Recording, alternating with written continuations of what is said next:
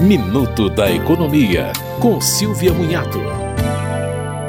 A Agência Nacional de Saúde Suplementar aprovou a adoção de novas regras para alteração de rede hospitalar das operadoras de plano de saúde. As novas regras devem entrar em vigor em fevereiro de 2024.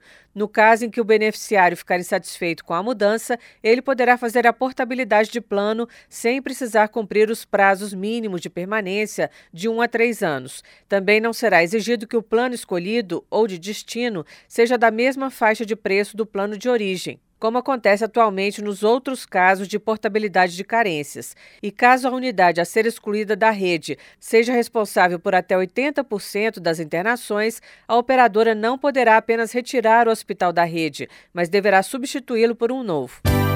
Você ouviu Minuto da Economia, com Silvia Munhato.